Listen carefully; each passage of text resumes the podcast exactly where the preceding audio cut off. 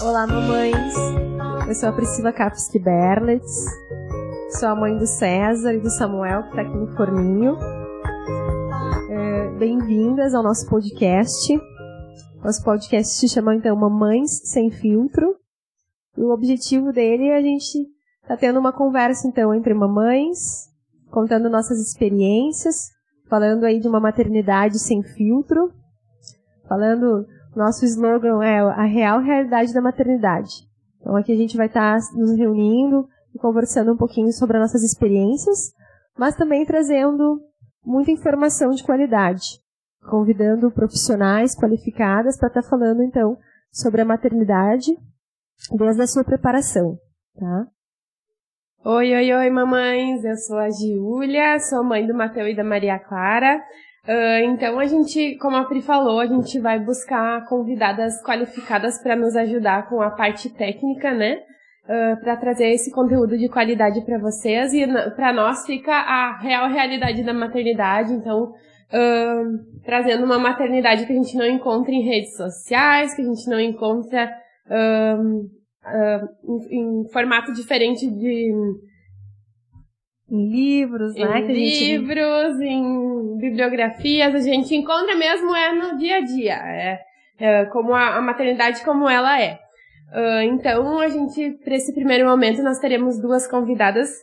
A primeira é uma convidada muito especial, que foi a minha obstetra agora, da Maria Clara, que ela me acolheu já com 20 e poucas semanas de gestação. Então é a doutora Tatiana Brenner, ela atende aqui em Sapiranga. Uh, como a gente conhece tudo aqui na nossa cidade, para quem também não é daqui, ela atende no centro da cidade. E ela tem um.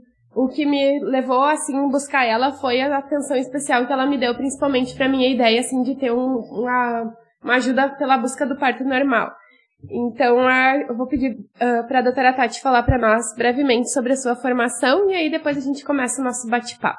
Tá legal. Primeiramente, eu gostaria de agradecer a vocês, Pri e Júlia, pelo convite. Fiquei muito feliz em poder participar dessa primeira gravação, desse primeiro episódio, né, do podcast de vocês. Então, meu nome é Tatiana Brenner, eu sou médica ginecologista, Uh, a minha formação, então, foi no ano de 2011, na Universidade Federal do Rio Grande do Sul. Eu fiz a minha especialização em ginecologia obstetrícia no Hospital de Clínicas de Porto Alegre. Terminei, então, uh, no período de 2012 a 2015. E desde 2015, então, eu venho trabalhando, então, na minha especialidade, né, que é a ginecologia obstetrícia.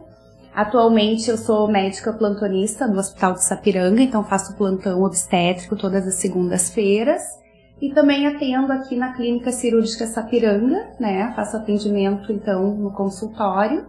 E em Porto Alegre também uh, retomei os atendimentos que eu tinha interrompido há dois anos, então retomei os atendimentos por lá também. Então, para a doutora, hoje vai ficar uma pergunta aí, que a gente vai estar tá iniciando a nossa conversa que vai, so, so, so, uh, vai ser sobre a preparação para gestação, né? Tipo, eu quero engravidar. Por onde que eu começo? Sim.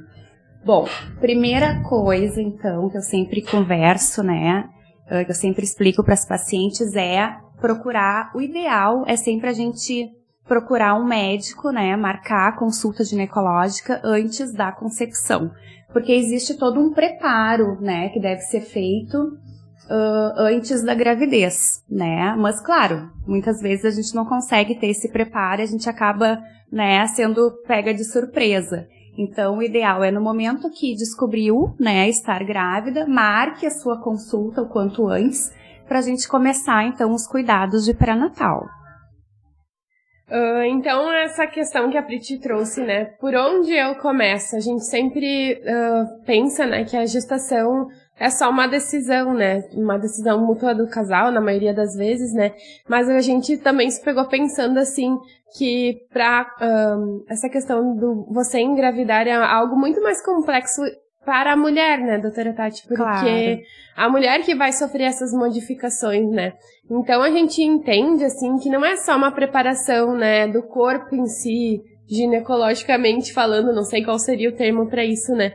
Mas assim, antes da gente estar grávida, o que que assim a senhora nos indica assim, ai, uh, psicológico, químico, físico, tipo, todas as coisas que tu bota pra dentro do teu corpo.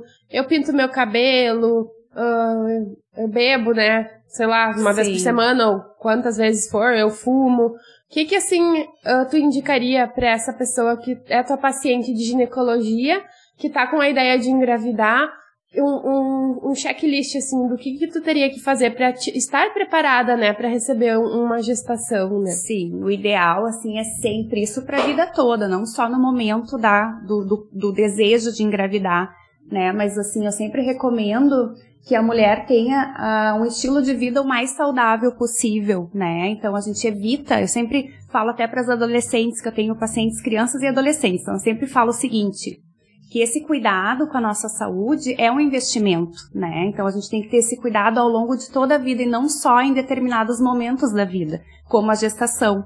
Então o certo, o correto é a gente ter um, o estilo de vida mais saudável possível. Então, se alimentar bem, evitar certos tipos de alimentos em excesso, né, como carboidratos, frituras, açúcares, né, uh, evitar então o tabagismo, né, a gente sabe que o cigarro ele tem ele traz vários riscos para a mulher, não só na gestação, né, mas ao longo de toda a vida a gente tem várias complicações associadas ao tabagismo. Então, principalmente na gestação, a gente sabe que o cigarro ele está associado a, a um maior risco de abortamento, de parto pré-termo, descolamento prematuro de placenta, bebês com baixo peso, né? Então a gente tem uma insuficiência da placenta na mulher que fuma. Então, evitar o cigarro, uh, ter um peso adequado, né? Isso é muito importante, assim, a mulher ter essa, essa noção de que o ideal ela é, é engravidar com o peso mais adequado possível né? Porque o ganho de peso em excesso e a mulher engravidar com peso acima, ela já tem, já, já, ela já inicia a gestação com riscos aumentados, né? Principalmente de pré-eclâmpsia uh, e diabetes gestacional. Então, o ideal é então ter esse controle do peso, fazer atividade física, né? Então, hábitos uh, saudáveis, assim. E essa questão da atividade física, assim, tu costuma uh, tirar alguma coisa? Ai, não faz isso, não faz aquilo, faz crossfit, faz. Sim. O que que tu, assim, costuma indicar? Muda a rotina, continua fazendo a mesma coisa? Na verdade, eu sempre recomendo o seguinte: mulheres que já praticam atividade física, elas podem e devem manter esse hábito durante a gestação, porque a gente previne inúmeras complicações e até ajuda, né? Então, assim, a gente previne pré-eclâmpsia, doenças hipertensivas, diabetes gestacional, a gente consegue controlar o ganho de peso, né? A gente controla também a questão das dores, né, do terceiro trimestre, que é bem comum, então dor lombar. Então a mulher que ela é ativa, que ela pratica atividade física com regularidade, ela também vai prevenir essas complicações, né? E eu sempre ensino e orienta o seguinte: a mulher deve continuar, se ela já pratica alguma atividade, ela pode continuar a mesma atividade que ela já pratica, né? Tendo cuidado com atividades que têm maior risco de queda. Então, assim, por exemplo, andar de bicicleta na rua. Uh, Até mesmo mais? pelo impacto, eu acho, né, doutora? Isso, pelo impacto e pelo risco de queda, né? Então, assim, bicicleta, uh, que mais que eu sempre falo? Atividades, assim, de por exemplo, jump, cango jump, né? Que a gente vai pular e tem risco aquela, de cair. Aquela caminha que tem, né? Isso, a cama elástica, é. né? Então, uh, pelo risco de queda mesmo, né? Porque principalmente no início da gestação a gente tem. A mulher fica mais hipotensa, né? A pressão baixa muito. E aí ela pode se sentir tonta e cair, né? Então, mas a atividade física ela não é contraindicada não, bem pelo contrário, eu sempre ajuda. incentivo e estimulo que as pacientes que já pratiquem atividade continuem praticando, né? E a única coisa que eu peço assim, não inventem nada novo na gestação. Uhum. Algo né? que o teu então, corpo já está acostumado. Exato. Então. E se não, e se não tem o hábito de, de praticar atividade física, pode praticar, mas então de uma forma mais leve, né? Pode uhum. fazer uma caminhada, uma hidroginástica, uma aula de dança, né? Algo mais leve, assim, para não inventar nada novo e que coloque em risco a sua segurança e a segurança do bebê durante a gestação. Eu não sei como que era pra ti, Pri, mas eu na minha primeira gestação eu não tinha muito sono. Mas numa segunda, assim, eu já me senti muito sonolenta, sabe? Então eu acho que também saber ouvir teu corpo, assim, né? Tipo assim, ah, eu ia na academia todas as vezes por, na semana. Talvez, assim, não, não deixar de fazer, mas talvez até não é ruim diminuir um pouquinho o ritmo nesse sentido, assim, sim. deixar o corpo descansar mais Com um certeza, pouquinho. Com certeza, principalmente no início, que a gente tem vários sintomas, né? Sim. Então a mulher fica mais cansada, fica mais sonolenta, fica mais emotiva, mais sim. sensível, né? Então essa questão do ah, sono é hormonal? Sim, é hormonal. A gente tem um aumento da progesterona, isso faz isso é responsável por todos esses sintomas do início da gestação. Sim. E principalmente os enjoos, né? Então tem mulheres que têm muitas náuseas no início. Sim, daí então, como é claro, que tipo, vai se exercitar, talvez. Exato. Eu, agora da minha segunda gestação, eu tinha náusea até meio-dia, assim, não era uma coisa, né, que, ó, colocava pra fora, não isso. Mas eu me sentia, tipo, diferente, bem diferente. Então eu fazia exercícios pela manhã, eu sentia, assim, que dava uma ajudada, mas eu não me sentia tão disposta, né? Exato. Então acho que essa questão de você ouvir o corpo, né, claro. né? É, é importante. Claro, né? sempre dentro do possível. Também Sim. não adianta ah, eu pratico duas vezes por dia e aí eu engravidei agora porque é saudável, eu vou praticar todos os dias. Não, não precisa ser assim, Sim. né? É, comigo aconteceu, na verdade, uma, uma contraindicação, assim, logo no início, por causa de um hematoma agora na segunda gravidez, né? Exato. Então eu tive que fazer um período de repouso de seis semanas. Exato. Então isso daí influenciou, né, pra eu fazer, ter que fazer a pausa e me afastar das atividades físicas. Né? Claro. Né? Então a gente sabe que ali 12 semanas, né, a doutora pode tá me corrigindo aí, a gente tem mais, tem uns riscos, né? Uh, às vezes de um aborto, alguma coisa Isso. assim, né? E às vezes um, um excesso de carga, talvez, né? Pode pegar talvez muito pesado, fazer um esforço físico muito grande, né? Uhum. Talvez possa ou não interferir, né? Claro, a gente tem algumas exceções, com algumas certeza. Exceções. E é importante uhum. a gente falar nisso, né? Por exemplo, um, um hematoma, né? Ali atrás, uh, retrocoriônico, uh, ou até mesmo uma placenta mais baixa nessas situações é até contraindicado. Sim. Daí, claro, a gente tem que uh, ver caso a caso, Sim. né? No geral, uma gestação de baixo risco, de risco Sim. habitual, que a gente fala agora, né?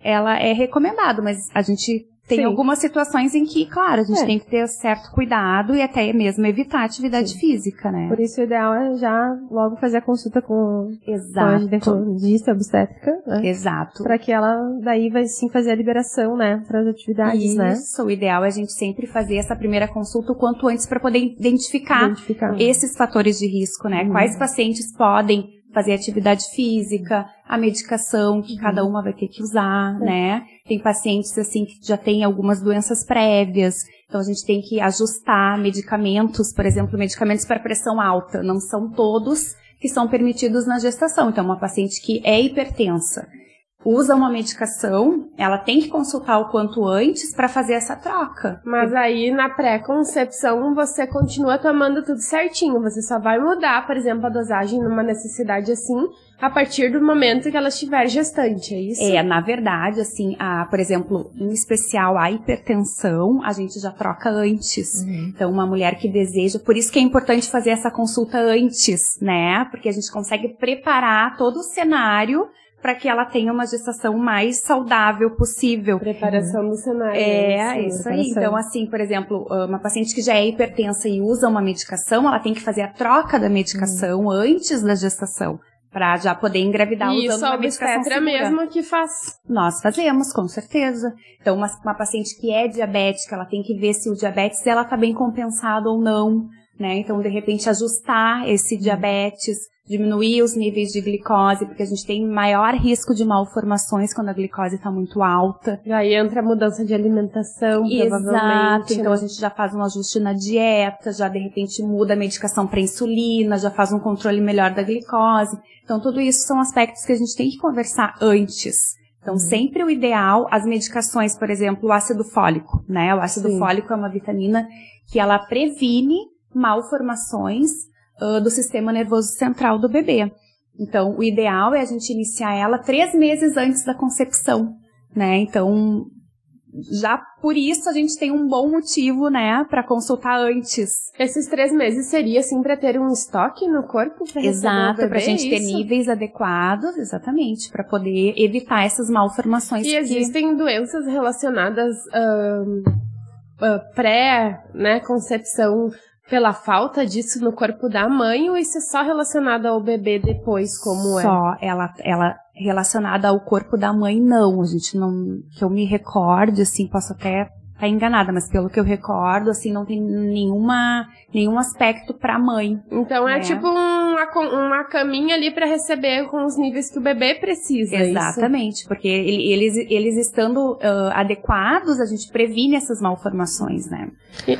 Doutora, falando também sobre paras tentantes, né? A gente sabe que envolve toda uma ansiedade, né? A questão de desejo de engravidar e, e algumas um planejamentos também, mas que às vezes não sai, né? Dentro do, do previsto, né?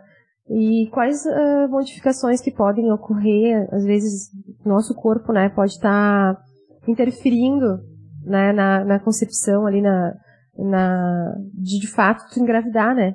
Atrapalhar, atrapalhar. Tipo, esse, esse, processo, né, de, de, não, de interferir, de não, não correr por processo hormonal, algo hormonal, algo assim. O que, que, é mais comum a gente ver que tá. interfere na. E que... quanto é o tempo considerado normal, né? uhum, né? Sim, é, isso que eu ia falar. Dá que essa espera. É, que é importante a gente lembrar o seguinte, que é normal, né, uh, a gente considera normal o período de um ano de tentativas. Então, até, mulheres até 35 anos é considerado normal esse período de tentativas de um ano.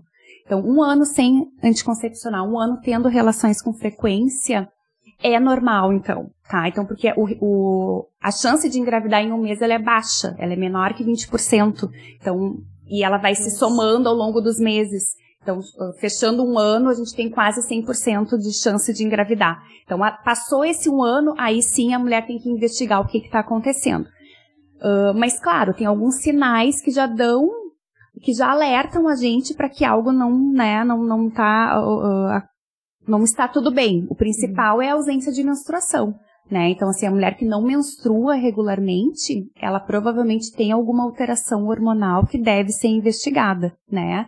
A principal causa de não menstruar todos os meses seria fazer ciclos em que não ovulamos todos os meses. E a principal causa é a síndrome dos ovários policísticos, que é bem uhum. conhecida, né? Então a mulher, ela não ovula todos os meses, não menstrua regularmente, e isso dificulta a gravidez. Então isso já é uma alteração que a gente pode detectar até mesmo antes, não precisa esperar um ano né? A gente consegue, ó, a mulher não tá menstruando todos os meses, tem alguma coisa errada. Uhum. Então essa não deve procurar. E existe tipo uma tabelinha, um diagrama, um esquema assim que, por exemplo, a médica apresenta para uma paciente nesse caso assim, para ela acompanhar qual é o dia fértil, qual é o dia mais propenso. Sim. Ou, ai, não tá acontecendo como a doutora me falou, é melhor a gente investigar, existe. Existe. A gente sempre explica, eu sempre explico o seguinte, uh, a gente considera, até isso é importante falar, porque as pessoas têm ideia, assim, que o ciclo regular é aquele ciclo que é, é de 20 em 28 dias, de 28 em 28, de 30 de 30,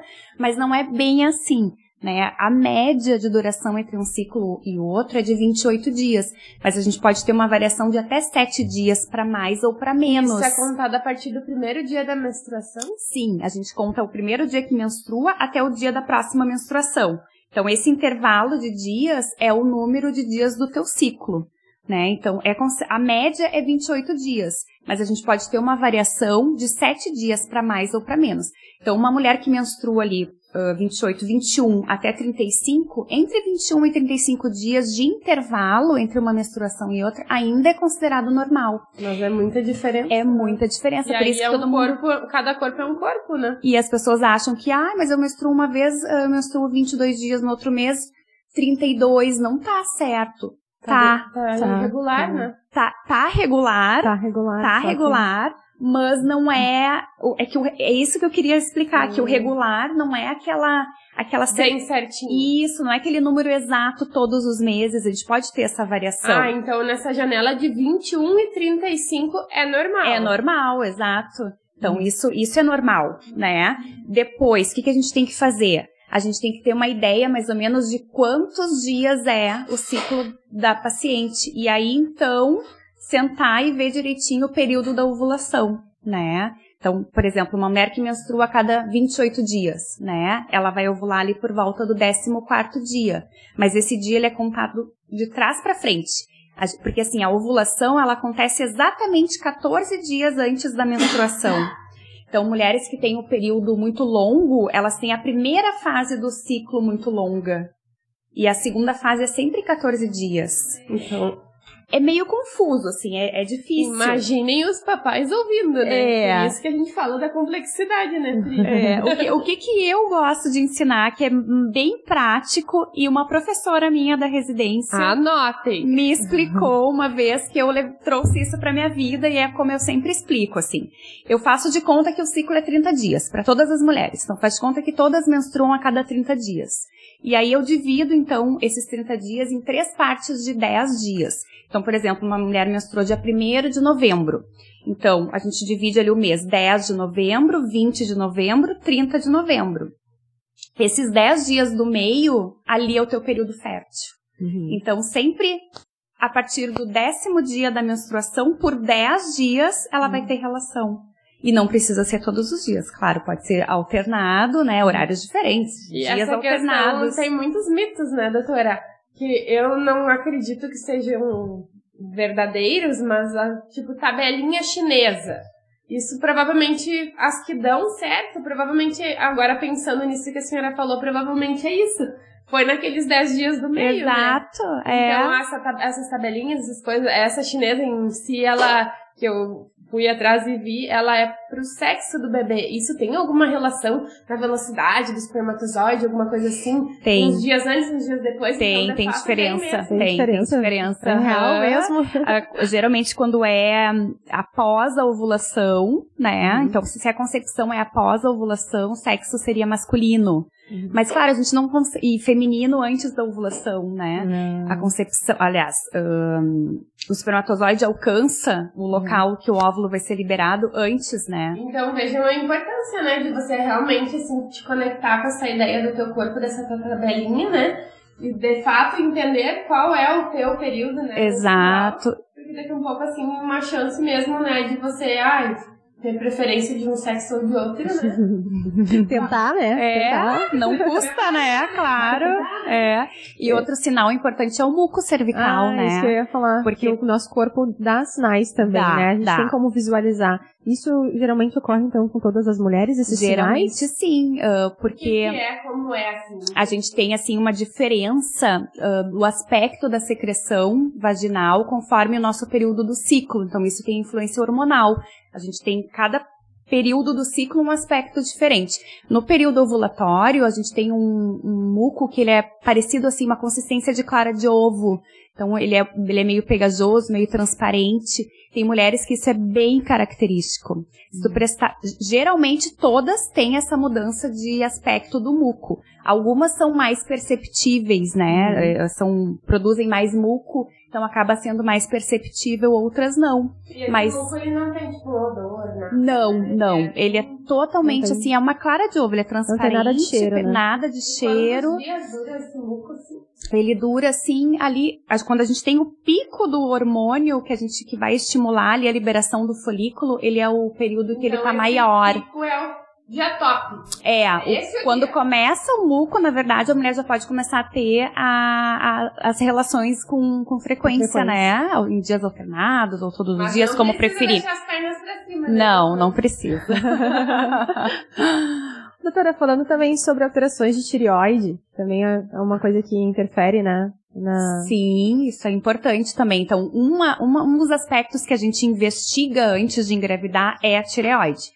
Então a gente pode ter uh, alterações de tireoide que também às vezes trazem poucos sintomas, ao contrário do que as pessoas imaginam, né? Que ah, eu tô com dificuldade para emagrecer, tô com alteração de tireoide. Não, às vezes não é tão perceptível, né? Então é importante a gente fazer a dosagem do hormônio TSH, né? Já para detectar um hipo, um hipertiroidismo que é bem uh, importante, assim, esse ajuste, porque traz consequências para o bebê né? Então, interfere, uh, pode trazer problemas de tireoide no bebê, né? Então é importante até alguns problemas de, de, de, de malformação, malformação, né? Então a gente tem que estar tá também com os níveis adequados, fazer o tratamento, se for indicado, já começar antes, ajustar, ir ajustando a dose né? Mulheres que já têm alteração de tireoide já usam medicação na gestação, às vezes fica um pouquinho mais difícil esse controle, então é importante ir fazendo os exames, né, a cada quatro semanas, mais ou menos. E doutora Tati, nem no meu caso, eu não tinha nenhum problema detectado em exame de tireoide. Daí na minha primeira gestação, já nos primeiros meses, no primeiro mês já teve uma alteração na tireoide, e aí eu comecei com medicamento. E aí eu nunca mais parei com o medicamento, mesmo estando, digamos que num nível normal. Isso foi então em decorrência mesmo da gestação, essa alteração. É, na verdade, Júlia, provavelmente tu já tinha essa alteração e não sabia.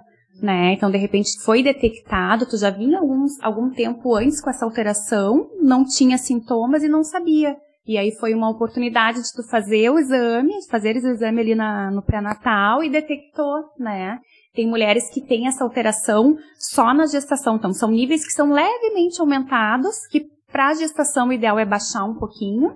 E aí, depois que nasce o bebê, aquele nível que ela tinha, que para gestação era alterado, agora é normal. E aí suspende o medicamento? Suspende o medicamento. E de vez em quando faz o controle uhum. ali na sua rotina, na sua revisão anual, faz o exame para ver se está tudo ok, né? E tem mulheres que não, que já tem essa alteração uhum. importante, uma alteração que fora da gestação também seria indicação de tratar. Uhum. Então essas vão ficar tratando depois que o bebê nasce. E tu costuma já fazer a dosagem do, eh, da medicação para alguém que tem alteração de tireoide? Tu mesmo entra com os medicamentos? Sim, eu, eu, eu, tenho o costume de ir fazendo assim, uh, já, já no momento que eu detecto, claro, o ideal é a gente ter um, um acompanhamento do especialista, né? Uhum. Do endócrino. endócrino. Se o endócrino, se a, gente, se a paciente tiver a oportunidade de acompanhar com o endócrino, melhor ainda. Mas se às vezes não é possível, esse chegar até o endócrino pode uhum. demorar um pouquinho, né? Então eu já começo sim a medicação e vou ajustando. Mas, por exemplo, é uma questão assim de condições também, né? Se a gente for ver é acesso talvez tu tenha condições, não tenha tantas condições de ir atrás de tantos profissionais. Só aqui a gente já falou de psicólogo, de nutricionista, de endócrino, de academia, um monte de coisas. Sim. Tipo, tempo. Claro, claro, e a parte financeira. Mas se eu então for na médica, na, né, na doutora Tati, eu vou ter... Uh, esse respaldo de, desse, de, de, todas essas questões que a gente está falando, a própria médica pode fazer acompanhamento? Sim, com certeza. A obstetra tem condições, sim, de prescrever o medicamento e de fazer esse ajuste, acompanhar. E eu acho que também uma questão que é importante a gente falar uh, na rotina, assim, por exemplo, assim, eu gostava muito, gosto muito de tomar café, gosto muito de tomar chá, água com gás, assim, eu gosto muito de tomar água, assim, mas essa questão, assim, eu sei que chá e café é estimulante. Existe uma dosagem segura, assim? Ou, ah, no primeiro trimestre não toma? O que que indica, assim, relacionado a isso? O, o chá, o chimarrão, principalmente, são bebidas diuréticas, né? Então, na gestante, a gente tem que ter certo cuidado, porque a gestante já vai, já urina mais vezes, né? Então, isso já é um sintoma da gestação. Então isso pode atrapalhar um pouquinho, né? E a questão de ser uma bebida estimulante, a gente tem que ter certo cuidado, sim. Eu não contraindico, né? Mas eu peço assim para que uh, use com moderação. Então eu falo assim, café pode tomar três xícaras pequenininhas, né? Não, não tomar. Isso, evitar. Outra coisa importante também que para quem toma muito café, diminuir a quantidade e cuidar o açúcar, né? Uhum. Então, o adoçante também, a gente tem que ter certo cuidado. Não são todos os adoçantes que são permitidos na gestação, né? Tem alguns que são melhores que outros. Então, tudo isso a gente conversa na consulta. Mas isso também, tipo, pré-concepção não é um negócio que vai desenvolver alguma coisa na gestação. Por exemplo, ah, eu já tomo muito café, tá ali no meu corpo, não, não vai fazer nada. Né? Não. É uma adequação é... que tu vai fazer Exato. quando já estiver gestando. Isso, é só um cuidado, né? O cuidado de evitar excesso. né? mas isso Sim, mesmo. Linkando com o que você falou lá no início, que é uma questão de ficar saudável, né? Tipo, níveis ótimos para receber aquele bebezinho. Exato. Então, quanto melhor, eu, eu penso, né, Pri, quanto melhor o teu corpo tiver, talvez a chance da tua gestação ser mais saudável e dar tudo mais certo. Né? Com certeza. Doutora, a gente sabe também que a gente tem que ter uns cuidados, né, em relação aos exames, assim, sobre as doenças sexualmente transmissíveis. Exato. Uh, o homem também precisa fazer um certo exame, alguma sim, coisa assim? Sim, o ideal é a gente sempre. Uh, o ideal é sempre na, nessa consulta pré-concepção, né? O, o, ideal é que o homem também faça esses exames. Porque uhum. muitas vezes a gente tem discordância, né? Então, por exemplo, o vírus HIV. A gente tem casais discordantes em que o homem tem e a mulher não tem. É, é, é difícil uh, quando uh, não é tratado porque geralmente acaba se contaminando, né? Uhum. Mas a gente tem casais discordantes. Geralmente, quando é assim discordante, um tem, o outro não, ele está sendo tratado. É um vírus que está controlado, né? Está em baixos níveis, baixa carga viral, então acaba que não transmite. Mas, por exemplo, sífilis, uhum. né? A sífilis a gente tem, então o homem pode ter, a mulher não, não ter se contaminado ainda né? E durante se contaminar a durante a gestação. E a sífilis é uma doença que tem cura, mas é grave. É grave porque ela traz várias malformações para o bebê. É né? questão de má formação. Má formação, exato. Então, é, ela pode trazer malformações neurológicas então, e outras. Como é importante mesmo essa investigação, né, doutora? Então, que nem a gente falou lá no início, que é a complexidade, né, do tema, né? É algo muito complexo, assim, que envolve todo o núcleo familiar, digamos assim. Sim. Então, claro, Uh, se, se, se você tiver todo esse planejamento, né? Que nem eu e a Pri, a gente é super planejada, cheia de tabelas. mas, então, falando nisso, assim, da gente dar um encaminhamento pro nosso podcast, uh, a engravidez sem querer, fui lá fazer até uma consulta lá com a minha ginecologista que tá meio alterado o meu. Porque tem mulheres, né, doutora, que continuam tendo um sangramento, né? Sim. O que, que é esse sangramento desse engravidez sem querer? Tá estranho, tem alguma coisa, não sei o que é começando o nosso assunto nesse tema, o que, que seria esse o sangramento, sangramento já grávida? Pode, a gente tem condições que causam sangramento no primeiro trimestre. Então, às vezes essa mulher está grávida, tem alguma alteração, por exemplo, um hematoma retrocoriônico, ou tem uma inserção da placenta mais baixa, isso causa sangramento. E algumas acham que estão menstruando, né? E aí descobrem a gravidez até se assustam, né? E comentam, mas como eu estava menstruando, mas não era uma menstruação de fato. Então, né? já, então, já era um, era um sangramento. Já era uma condição que causou sangramento ali no primeiro trimestre. E nessa questão, então, assim, da mulher que não se preparou e descobriu que tá grávida, tá fumando, tá bebendo, tá fazendo tudo aquilo que a gente falou, suspende tudo. Exato. E a partir daquele momento, então, tu vai fazer as coisas competentes a partir dali, é? Exato. O ideal, assim, descobriu no susto. Então, corre pro médico, né, o quanto antes, para que a gente possa fazer, então, toda essa avaliação inicial. Então, fazer, né, os exames de sangue, conversar sobre medicamentos que usa, conversar sobre problemas de saúde, esses hábitos também, né? Então, a questão do cigarro, o ideal é parar, né? Então, Mas deve ser bem complicado, né, doutora, para uma sim, pessoa tabagista assim, É né? muito complicado. Geralmente as tabagistas, elas não conseguem parar, né? Elas sempre definitivamente relatam que conseguiram diminuir, reduzir a quantidade, mas parar de fato é difícil, né? Então por isso que o ideal é já nem nem fumar, né? Porque é um hábito que é, é difícil mesmo de abandonar, né? Uh, precisa de ajuda, né? Não, às vezes, muitas vezes a pessoa não consegue fazer isso sozinha. Então precisa de ajuda, né? Uhum. Então, o ideal é então nem, nem fumar. A questão da bebida alcoólica também é, é outro fator importante, assim, a gente tem uma síndrome que é associada ao álcool, que se chama síndrome alcoólica fetal, que também traz malformações para o bebê. E a gente não sabe uh, identificar que dose do álcool causa essa não síndrome. Existe um não existe seguro. um nível seguro. Então, hum. eu já vi pacientes também falando que, ah, eu, eu tomo um pouquinho de vinho, Uma ou tacinha. alguém disse que o vinho não tinha problema. Tem sim. Ou que a cachaça vai fazer o, o bebê ter a pele boa. Essa eu não ouvi ainda.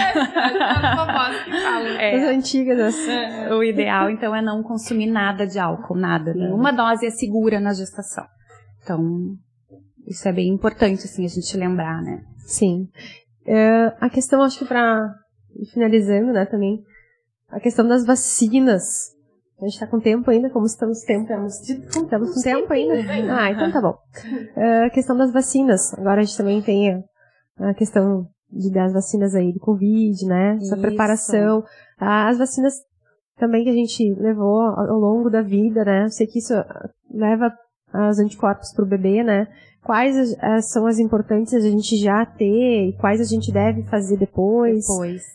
tu diria sobre as vacinas? As vacinas, o seguinte, a, a, mais importante, então, é a antitetânica, né, que a gente tem que fazer a vacina durante a gestação, então aí isso vai depender, o número de doses vai depender de quanto tempo faz que a mulher fez a sua última vacina, né? Então a antitetânica é uma vacina obrigatória, uhum. mesmo que ela tenha, isso mudou recentemente. Antes a gente fazia uma para gestante a cada uhum. cinco anos um reforço, né? Agora a gente mudou isso foi mudado recentemente. Então, toda gestação, a mulher deve fazer um reforço. Então, se ela engravidou no passado, uhum. tinha antitetânica em dia, engravidou de novo esse ano, ela tem que fazer antitetânica. Doutora, e por que, que ela é importante fazer? Acho que é legal os ouvintes saberem também, porque às vezes algumas tem, a, a médica recomenda e outras vezes a, ah, a mamãe não dá bola, ah, eu não vou fazer essa vacina, tá é mais uma vacina, não, não é, daqui a é. pouco não dá bola, achar que não é de fato algo importante, porque, claro. porque de fato a antitetânica é tão importante. Porque o tétano é uma doença bem grave, né, uhum. é uma doença que traz consequências graves e a gestante pode sofrer algum acidente durante a gestação uhum. e se uhum. contaminar, né, algum acidente com um prego, uma madeira ou qualquer outro tipo de acidente em que tenha um material contaminado, uhum. Então, isso para todo mundo, né? O ideal é que uhum. todos tenham essa vacina em dia sempre, isso. porque o tétano é uma doença grave, uhum. né? Às vezes a gente acaba talvez esquecendo. Gestante, talvez não, que com certeza numa gestante traz consequências, implicam em consequências para o feto também, e talvez para fazer um tratamento disso, medicamentos muito fortes, né? É, o tétano, então, assim, é uma vacina que a gente tem que fazer obrigatoriamente, uhum. tá? Outra importante é a influenza, né?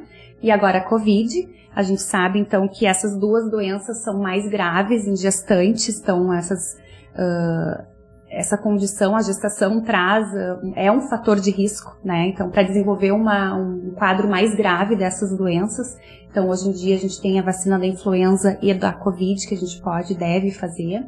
A hepatite B também é uma, é uma vacina que ela não é obrigatória, mas é um momento em que a gente pode vacinar é uma vacina que ela não é uh, gratuita para todos os pacientes no Sistema Único de Saúde, mas para pacientes de risco sim, e a gestante é enquadrada, né, em, em, uma paciente de risco. Então ela é, ela nessa situação ela pode fazer. Então eu sempre falo, se tu porque a gente faz essa vacina na infância, mas é uma imunidade que pode não se prolongar, né? Então muitas vezes a gente uhum. tem que fazer um reforço na idade adulta. Então aproveita então que é gestante que tem esse direito, né? Já investiga se, se tem imunidade ou não. Também é um exame que a gente faz ali na, no primeiro trimestre. E aproveita e já faz a vacina.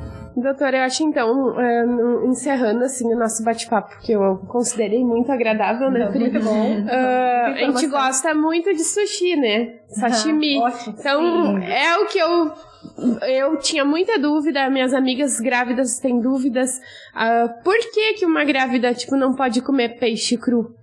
Na verdade, o problema não é a toxoplasmose, é um dos problemas, mas para peixe, é, até pode, porque o problema é o seguinte, a toxoplasmose, ela é contaminada, ela é transmitida por carne contaminada, né, então uhum. carne crua, frutas, verduras e água contaminada. Então, assim, uh, por exemplo, uma pessoa que manipulou uma carne contaminada e não lavou as mãos e vai manipular o peixe, Contaminou. ela pode estar tá passando né, a toxoplasmose para o peixe cru. Né? Então, o ideal é não consumir nada cru né? Uhum. Então. Nem salada, nem salada nada. de fruta, nem nada, nada, tipo, digamos que vivo, assim, que possa ter essa, comuni essa eu contaminação. Sempre, eu né? sempre ensino assim, nada que tenha sido manipulado por outra pessoa. Então, uhum. por exemplo, a fruta, se ela tiver com a casca no restaurante, eu posso pegar a fruta e eu descascar e comer. É Limpar a mão e descascar. Exato, lavar as mãos, descascar é. e comer. Agora, uma fruta que já foi cortada, eu não sei quem cortou aquela fruta, hum. né? Então a pessoa pode ter manipulado uma carne contaminada e ter contaminado a fruta depois. Então evitar frutas que já foram descascadas, estão ali disponíveis, já cortadas. Água uh, sem procedência. Água, então sempre filtrada ou mineral. Uh, que mais? As verduras, né? Então sempre falo assim, evita verdura crua na rua. Come em casa com a higiene adequada. Uhum. Então preferir verduras cozidas e a carne também, né? Principalmente aqui no sul, que a gente tem mania de comer aquela carne crua, com né? bastante sangue, crua, mal passada. né? Mal passada. Então... E eu acho que entrando nesse link da carne, acho que é importante a gente cuidar o sal também, né? Também. Falamos do açúcar, mas eu acho que o sal na questão da hipertensão, hipertensão arterial, né? Exato, a gente uh, acaba aumentando o risco, né, de desenvolver a pressão alta. Então, tem que cuidar sal, a carne tão bem passada, evitar, evitar frutas e verduras, então, cruas e que foram cortadas por outra pessoa. Eu acho que a questão dos sucos também, né? Que a, eu, por exemplo, tinha muita vontade de tomar suco verde, mas alguns tipos de suco também pela questão da diabetes, né? Porque Sim. potencializa o açúcar, eu acho isso. É, né? o que que eu sei. Isso também uma outra professora minha me falou e eu também trouxe pra vida. A fruta, o suco, ela foi feita de quantas laranjas, é. né? Então, assim, a quanti... só pra gente ter uma ideia da quantidade de açúcar que a gente ingere uh, tomando um copo de suco né? Que às vezes, ah, é natural, é uma fruta. Sim, é, é natural, mas é preferível então que a gente coma a fruta e coma uma, né? Porque é saudável e tu não vai estar ingerindo uma grande quantidade de açúcar, porque o, o, o suco da laranja tem muito açúcar. Então também tem que cuidar a questão do diabetes. Doutora Tati, a gente amou a conversa contigo. Né, obrigada. Muito bom. Nossa, muito obrigada por estar aqui. Foi uma super consulta, né? É, uma super consulta. Obrigada. As perguntas elas são infinitas, mas se deixar a gente aqui, com certeza vai, vai surgir. Ai, provavelmente num próximo momento, assim, é. que a é. nossa ideia, até falando do nosso podcast, né, Pri? A nossa ideia são temporadas. Então, para essa primeira temporada, assim, a ideia, né, como é algo assim muito do nosso coração, mas a ideia é que a gente faça episódios, né, de assuntos assim pertinentes e muito esclarecedores uh, que a gente faça nessa primeira temporada 10 episódios. E aí a gente, nessa conversa, eu percebo assim que tá surgindo bastante tema, né? Bastante muita, assunto. Muita é, coisa pra falar, gente, né? A gente programa um roteiro, mas ao longo da conversa Isso. vão surgindo outros tópicos importantes, né? Mas a gente Sim. te agradece muito Obrigada. a tua disponibilidade, que a gente sabe que tu é muito concorrida.